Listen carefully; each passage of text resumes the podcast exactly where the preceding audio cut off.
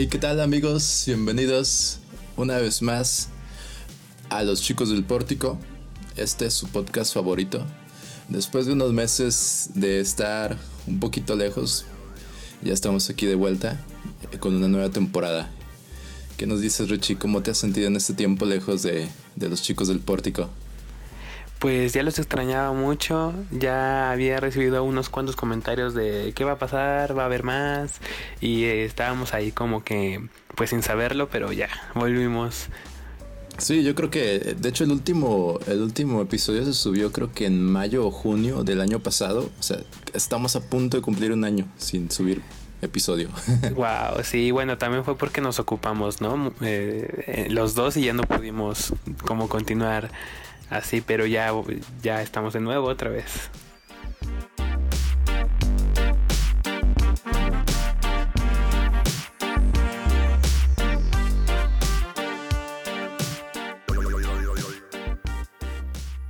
Y Richie, ¿qué has hecho en este tiempo, en estos días? Eh, pues trabajar, este fue cumpleaños recientemente de uno de mis amigos y vino una amiga suya de Japón. Eh, él se fue a vivir a Japón como seis meses y regresó y ya eh, lo, lo, visitan sus amigas, amigas entre comillas, ¿no? Así, sus que veres. Eh, y nada, pues las, las conozco y me caen bien, son muy divertidas las japonesas. O sea, viajan desde Japón hasta México para ver a tu amigo. Ajá, o sea, en, medio hacen un par de cosas. Una, la primera que vino fue hace como dos años. Olvido sus nombres. La más reciente es Hannah. Eh, pero la primera vino porque tuvo que hacer un curso en Canadá y se vino para México por la distancia que es más corta. Estuvo unos cuantos días, como una semana, una cosa así y se fue. Luego Hannah vino una semana porque igual vino a estudiar algo aquí a México. Ella tiene como 44 años, pero es DJ, es este maestra de fotografía, es diseñadora gráfica, es ahí todo un paquetón. los japoneses son así un mogollón de cosas. Está chistosísimo. todo un estuche de monerías. Un estuche de monerías. Oye, pero si se llama Hannah o es como su nombre occidental porque he escuchado de muchos muchos asiáticos que al, ser difícil pronunciar su nombre en Occidente, buscan como que un, nombre que, sea fácil. Hannah, Hannah, ya voy mamá. Me robé ese diálogo de Toy Story por si no entendieron la referencia. No, pero según yo sí es un nombre real. Esperemos que sí. Esperemos por el bien de Hannah que sí sea. ¿Y tú, Johnny, cómo has estado?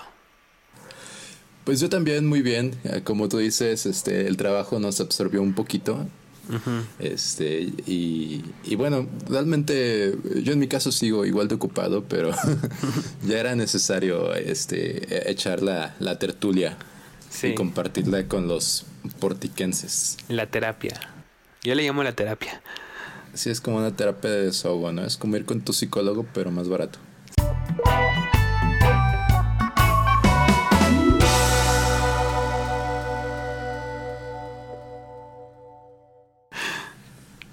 Bueno, a ver, ¿qué vamos a tener hoy? Pues mira, este, checando un poquito ahí las redes, eh, está, estaba viendo que hoy es el Día Internacional del Taco. Ya, es que absurdo. Eh, lo, curioso es que, fíjate que este tipo de notas las leo como cada tres meses. No sé si te pasa lo mismo, así que cada tres meses es como que el día de algo muy super X. Ajá.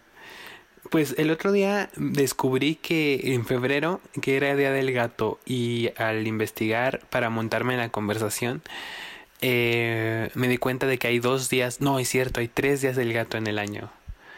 Y son, por diferentes motivos. Uno porque fue el primer gato en... en ay, ¿qué era? Sí, o sea, fueron como por derechos de los gatos, o sea, más bien derechos animales que fueron encabezados por, por mascotas y que fueron gatos en particular. Y fueron diferentes fechas porque sucedieron como cosas muy específicas en diferentes países.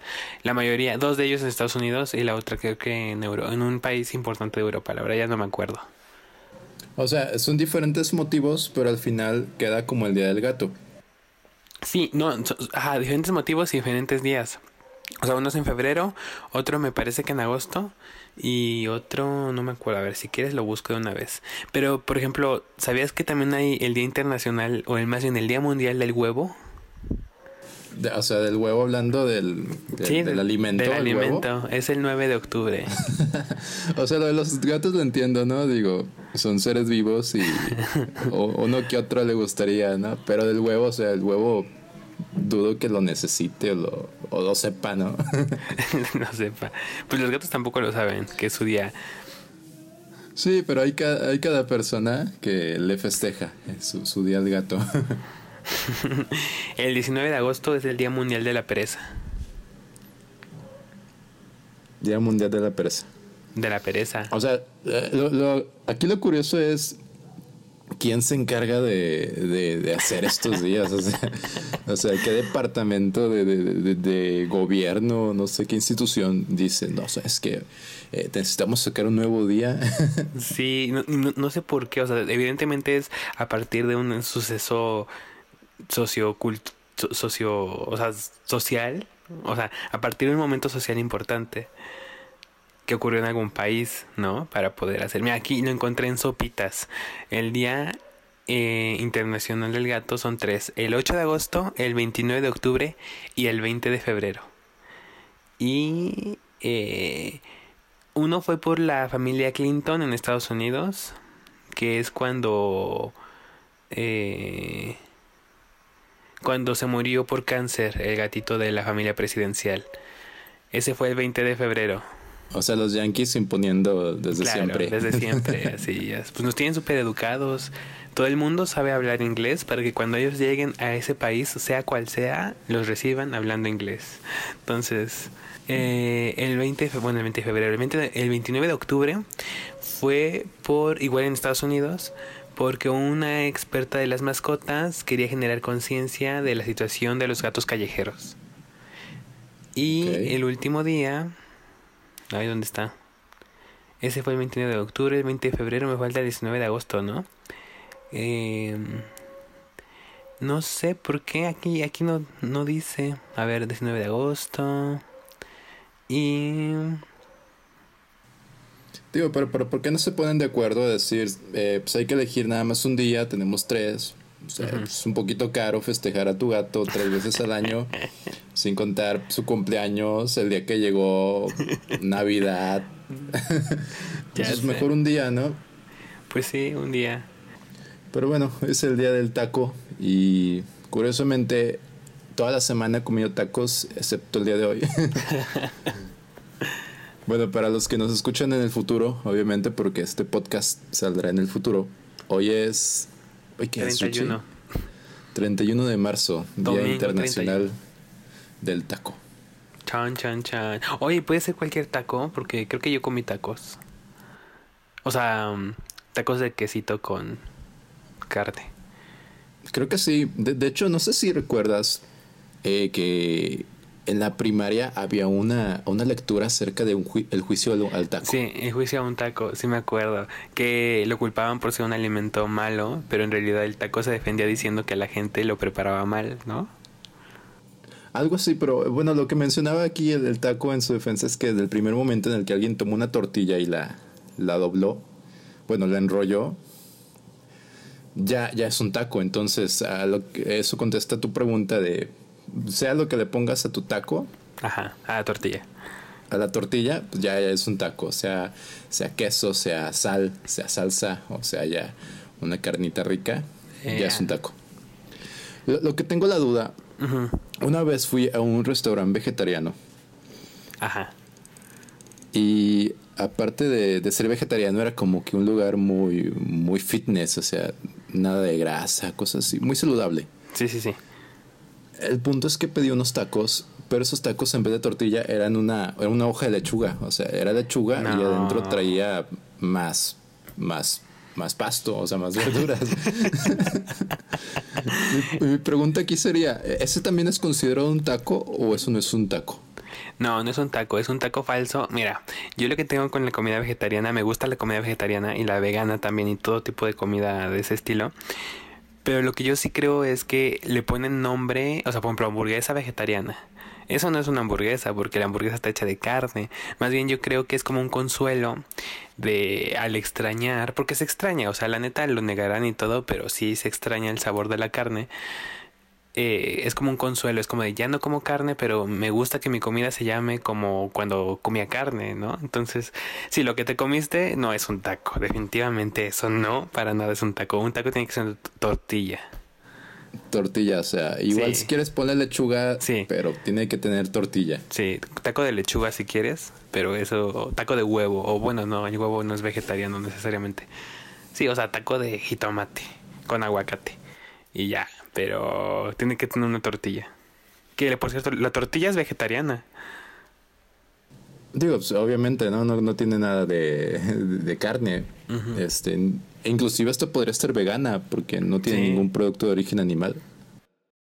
Pero sí es muy cierto lo, lo, que mencionas de, de, los lugares veganos, vegetarianos, eh, por, porque esa manía de, de, ponerle cosas que no son, o sea, hamburguesa vegetariana, pero que son tofu, este, soya. Pues mira, puede ser de arroz, puede ser de lenteja. Yo probé las de lenteja y son muy sabrosas, muy, muy buenas, pero pero sí, o sea, no. Hamburguesa según se llama. Bueno, por hamburgo, pero por carne, ¿no? O sea, por. La carne de hamburguesas. Porque inclusive una hamburguesa puede ser la pura carne. No necesariamente tiene que tener el pan. Sí, es verdad. Es, un mundo loco en el que vivimos.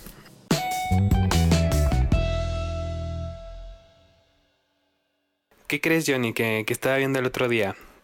Fíjate que eh, mi amigo Memo, mi sobrino Memo, me estaba contando que en su agencia donde él está y ahí eh, estaban hablando mucho de esta cuenta que ya muchos seguramente han oído de Me Too, músicos mexicanos.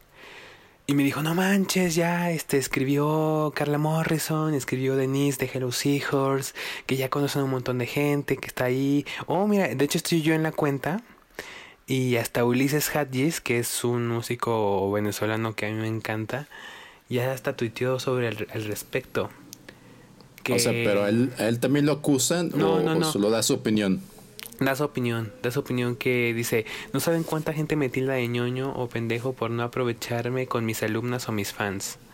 O sea, eso es verdad, ¿eh? No es, no es la primera vez que escucho, o sea, como por parte de los hombres, eh, de músicos hombres que le dicen, sí, pero pues tú deberías, o sea, tienes tantas fans que deberías como pues, aprovechar. Ajá, aprovechar. aprovechar y es algo, y es algo que no necesariamente dentro del ámbito musical, digo que eh, como hombre desde pequeño es como una regla, ¿no? Así de que toma la oportunidad que veas.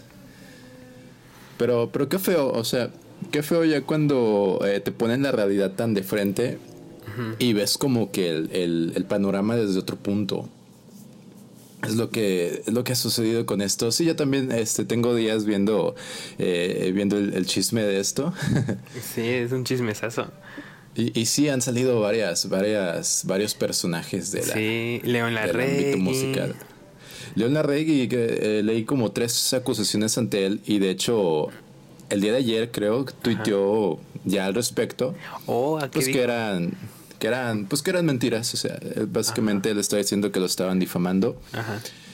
La verdad, pues quién sabe, eh, está un poquito difícil este saber así se cierta qué es lo que pasó. Pero bueno, está haciendo, está haciendo realmente bastante relajo y está haciendo ruido. O sea, ya bastantes personalidades ya han hablado al respecto. Eh, inclusive eh, Longshot eh, salió acusado. Sí, Longshot salió acusado, qué loco. Por una locutora de reactor, este. Y bueno, también Longshot ya rindió su declaración. Eh, digo, él tomó, sí tomó la culpa. Ajá. Se disculpó tanto con, con su gente, eh, con el público en general y pues con esta conductora. Y digo, creo que está súper bien cuando pues digo, no justifica nada lo que es lo que hayan hecho estas personas, pero ya el hecho de pedir disculpas habla de que se está logrando algo.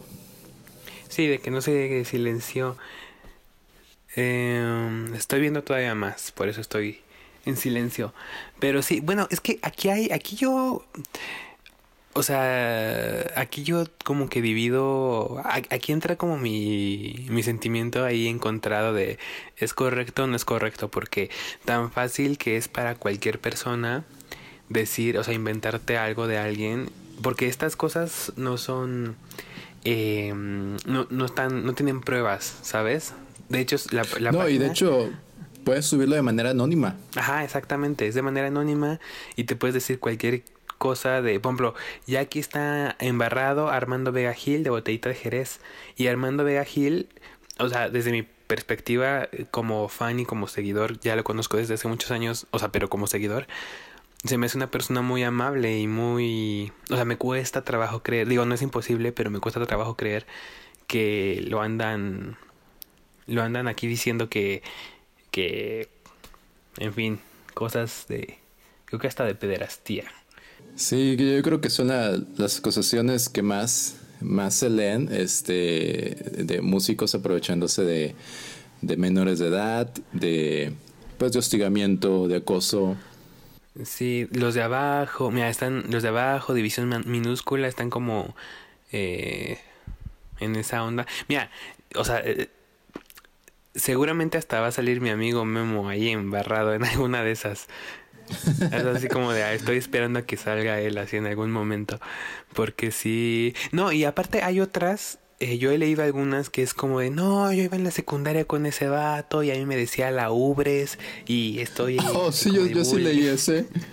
Este, mira, eh, con todo respeto, es, ese, esa acusación yo la vi un poquito sin sentido.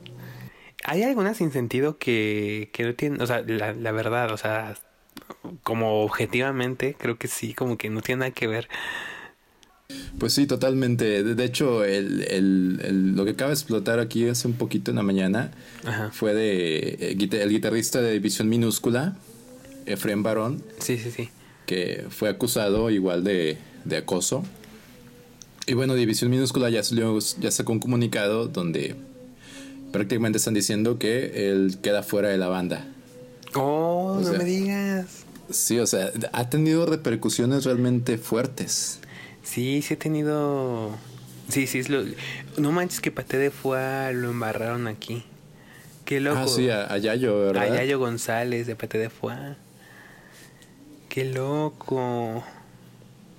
No, es que digo, si destapas la cloaca, yo creo que prácticamente todo el mundo tiene cosa, tienen cola que les pisen. Ajá. Y, pues bueno, este fenómeno pues ya lo hemos visto desde años, desde años atrás tiene, este, como, por ejemplo, en Estados Unidos, actores ya perdieron su carrera por completo precisamente por estas acusaciones. El ejemplo de Kevin Spacey, este, el protagonista de House of Cards, pues ya prácticamente ningún estudio, ningún director lo quiere contratar. Pero es que no sé, o sea, por un lado, por un lado, algo que sí, aunque no vemos nosotros porque sí somos hombres, o sea, yo la verdad es que salgo de mi casa muy temprano, me voy al metro y digo, ay, qué flojera el metro, pero en ningún momento estoy al pendiente de, este, me van a tocar y el señor de aquí, este, o a mi lado, este, me puede hacer algo. Eh, tengo que estar atento del que me está siguiendo atrás porque no sé si me vaya a secuestrar. O sea, yo en mi vida he tenido que pasar como por esas angustias. Entonces, cuando salen ese tipo de cosas, es como banalizar, no banalizarlo, o sea, caemos nosotros, o bueno, por lo menos yo sí creo que caigo de repente en el juego de qué exageradas son o qué exagerados son. Porque yo no lo he vivido nunca, ¿no? y, y de repente me pongo a pensar y digo, ay, tal vez yo soy el inconsciente. Yo no estoy como... Y es que está, está bastante normalizado este comportamiento. Ajá. Eh, pero bastante, o sea, al punto de que, bueno, por ejemplo, yo ayer tomé un taxi Ajá. de regreso a casa y pues en el camino este pasaron unas chavas bastante guapas con una ropa muy reveladora y el taxista me dice, "Uh, están bien buenas, pero cuidado y les digas algo porque te la arman de tos." Y, o sea, ve al punto en el que está tan normalizado el hecho de que puedes sentirte con el derecho de decirle algo a una, a una chica.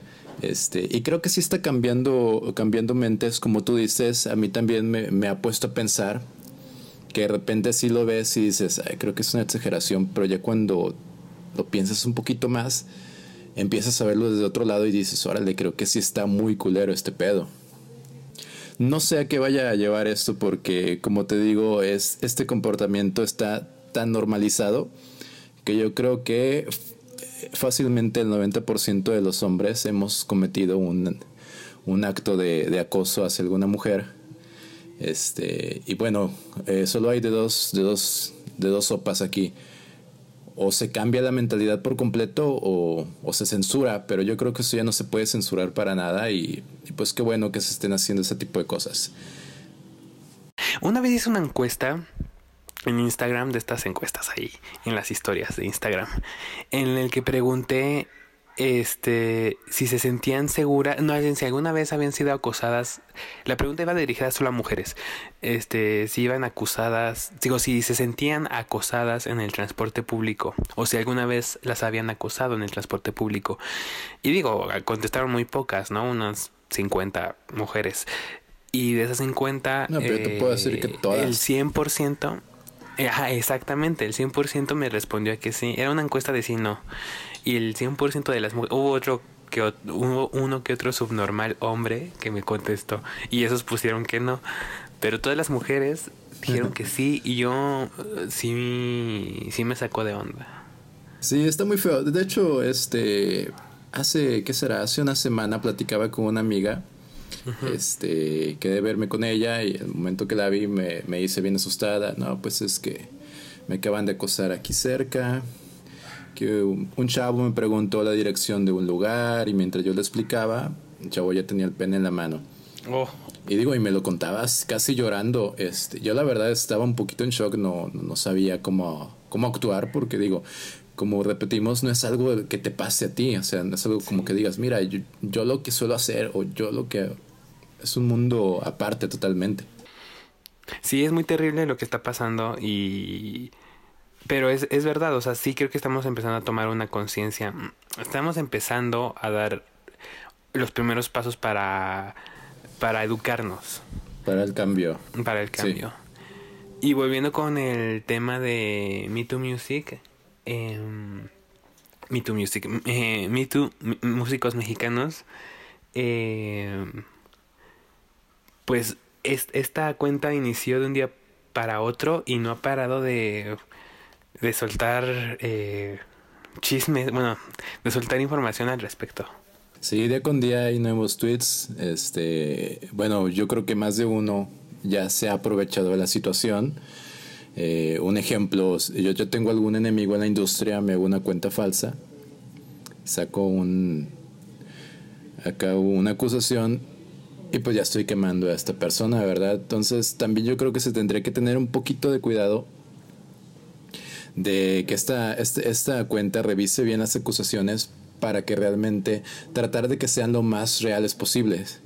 Que digo, no es que no crea en las acusaciones, pero también hay que verlo desde, todos los puntos. De hecho, ellos mismos respondieron eh, a varios tweets, eh, sobre todo el día que iniciaron, no sé si lo han seguido haciendo pero el día que lo iniciaron era como de sí este nosotros no revisamos como la la, la ver, eh, mm, la verosim veracidad. Veracidad. Ajá. Nosotros no revisamos la veracidad de, de, los casos porque no ponemos en duda y queremos, eh, no nos vamos a callar más. O sea, ese era el punto. No nos vamos, no nos van a censurar más. Vamos a decir las cosas tal cual nos lo dicen las personas. O sea, esa es como, como la, la bandera con la que llegan estas personas. Que de hecho no, no, no sé quién está detrás de todo esto. ¿Quién será? Yo tampoco sé de dónde venga, ¿eh? No sé quién habrá iniciado este, este movimiento. Pero bueno, por, por ese lado de no nos van a censurar más, vamos a decirlo como nos lo dicen, se entiende un poquito porque pues son bastantes años en los que prácticamente a las mujeres no se les cree cuando las acosan, pero creo que también hay que tener un poquito de responsabilidad y saber bien discernirlo lo lo que puede ser real y lo que no.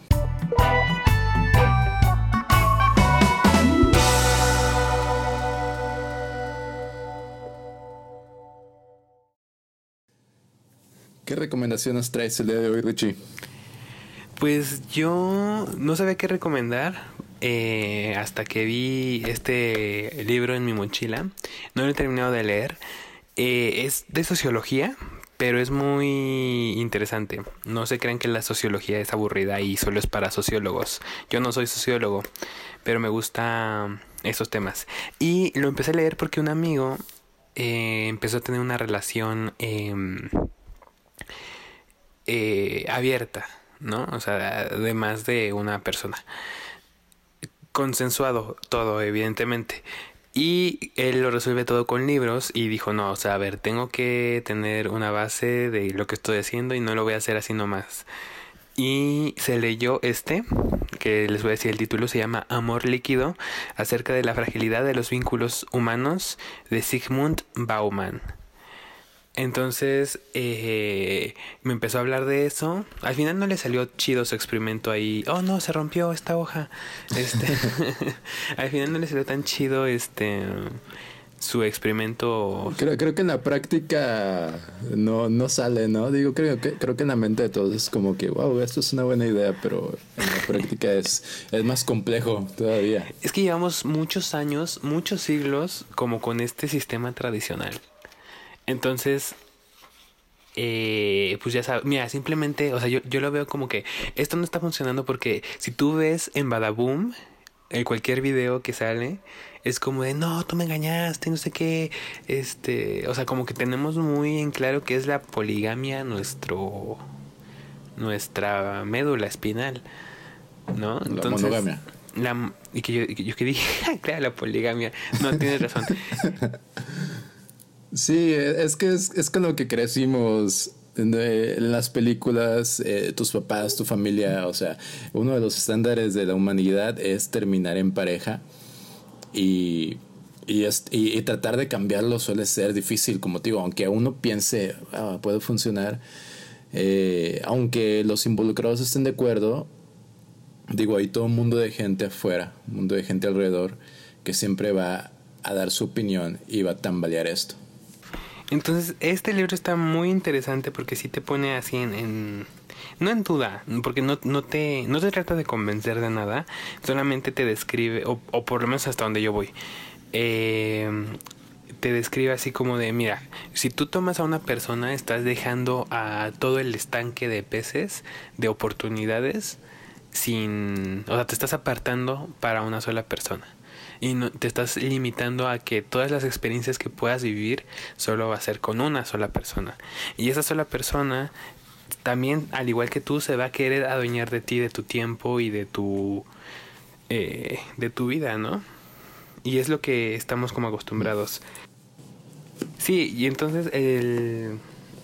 Se llama amor líquido porque no es, o sea, el amor no es algo sólido, ¿no? Sino que muta conforme el recipiente que lo contenga, ¿sabes? Eh, esa es la, la idea de, del título, Amor líquido. Entonces, eh, aquí te plantea que, o sea, aquí te pone en duda todo lo que es la monogamia, te ofrece eh, las bondades, por así decirlo, de otros sistemas de relaciones humanas como la poligamia, porque te planteas eh, esto como una amistad, o sea, ¿qué haces con los amigos? Con los amigos tienes muchos amigos y tienes, eh, no sé, a lo mejor tres o cuatro mejores amigos, ¿no? Con los que podrías hacer eh, todo lo que quisieras y el otro no se va a poner celoso, ¿no? No va a querer controlarte. Sí.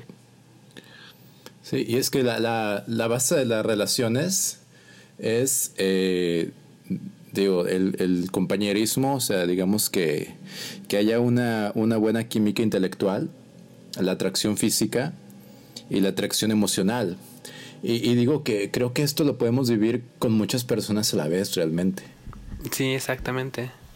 De hecho, eh, aparte de, de, este libro, yo alcancé a leer eh, en alguna noticia, digo, no me metí a leer el estudio, pero decía que esta noticia que si es en si es real, pues, o sea, no es una fake news, eh, que estudios de una universidad cuyo nombre para variar olvidé, dice que el, que el ser humano es eh, polígamo por naturaleza. O sea, si fuéramos monógamos no existiría la, la, infidelidad. Sí, la misma infidelidad es una muestra de que la monogamia no funciona.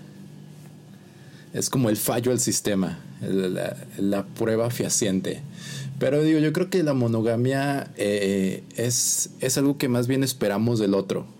Muchas veces no estamos dispuestos a ofrecerlos, pero, pero sí queremos que el otro, pues digo, no nos ponga el cuerno. Y creo que viene más a un, a un sentimiento de, de querer sentirte dueño de algo o sentir, tener, querer sentir la seguridad de que esa persona va a estar contigo y nunca se va a ir. Entonces, ¿cuál es la manera más fácil de ello? Es como de que prohibiéndole que pruebe más cosas. Así, pues ya, o sea, si no, si no vas a otras quesadillas, siempre vas a comer en estas. Pero si un día te vas a otras, si te gustan más, pues a lo mejor ya me chingué. Y a ti, Johnny, ¿tú qué nos vas a recomendar esta noche? Bueno, yo les, eh, les traigo el día de hoy una, una banda que tengo días escuchándola frecuentemente. La descubrí ya hace como dos años, sin embargo, últimamente sacaron unos sencillos bastante interesantes que me mamaron por completo.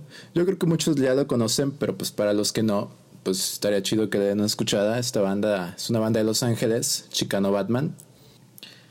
Y, bueno, ya tienen varios discos, sin embargo, como comentaba, acaban de sacar dos sencillos con, con Caloncho. Eh, uno se llama Háblame y el otro es un cover de de la rondalla de Saltillo, una canción llamada Corazón de Roca. Es una, es una rola muy vieja que yo recuerdo de mi infancia, que mi mamá la ponía, y está padre volverla a escuchar con un sonido nuevo. Esa es la magia de la música. Yo la verdad es que no había escuchado a Chicano Batman. Están padres, fíjate, la primera vez que yo los escuché, su sonido lo, lo relacioné un poquito como si mezclaras a Temi Impala con los pasteles verdes.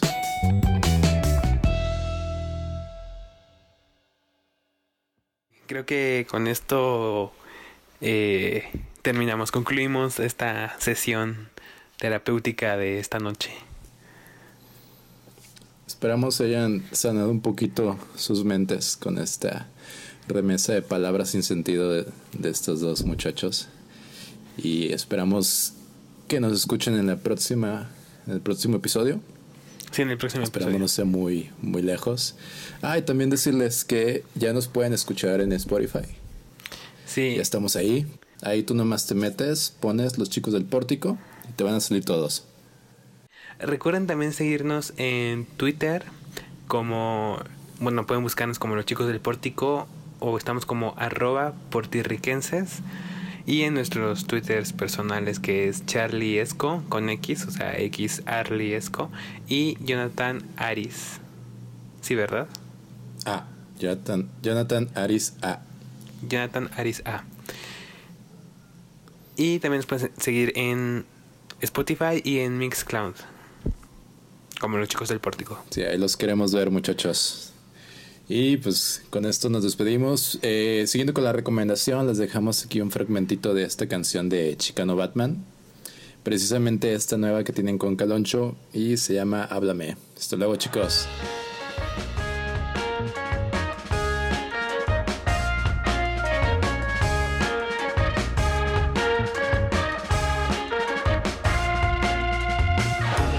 Cuando despiertas, el sol amanece.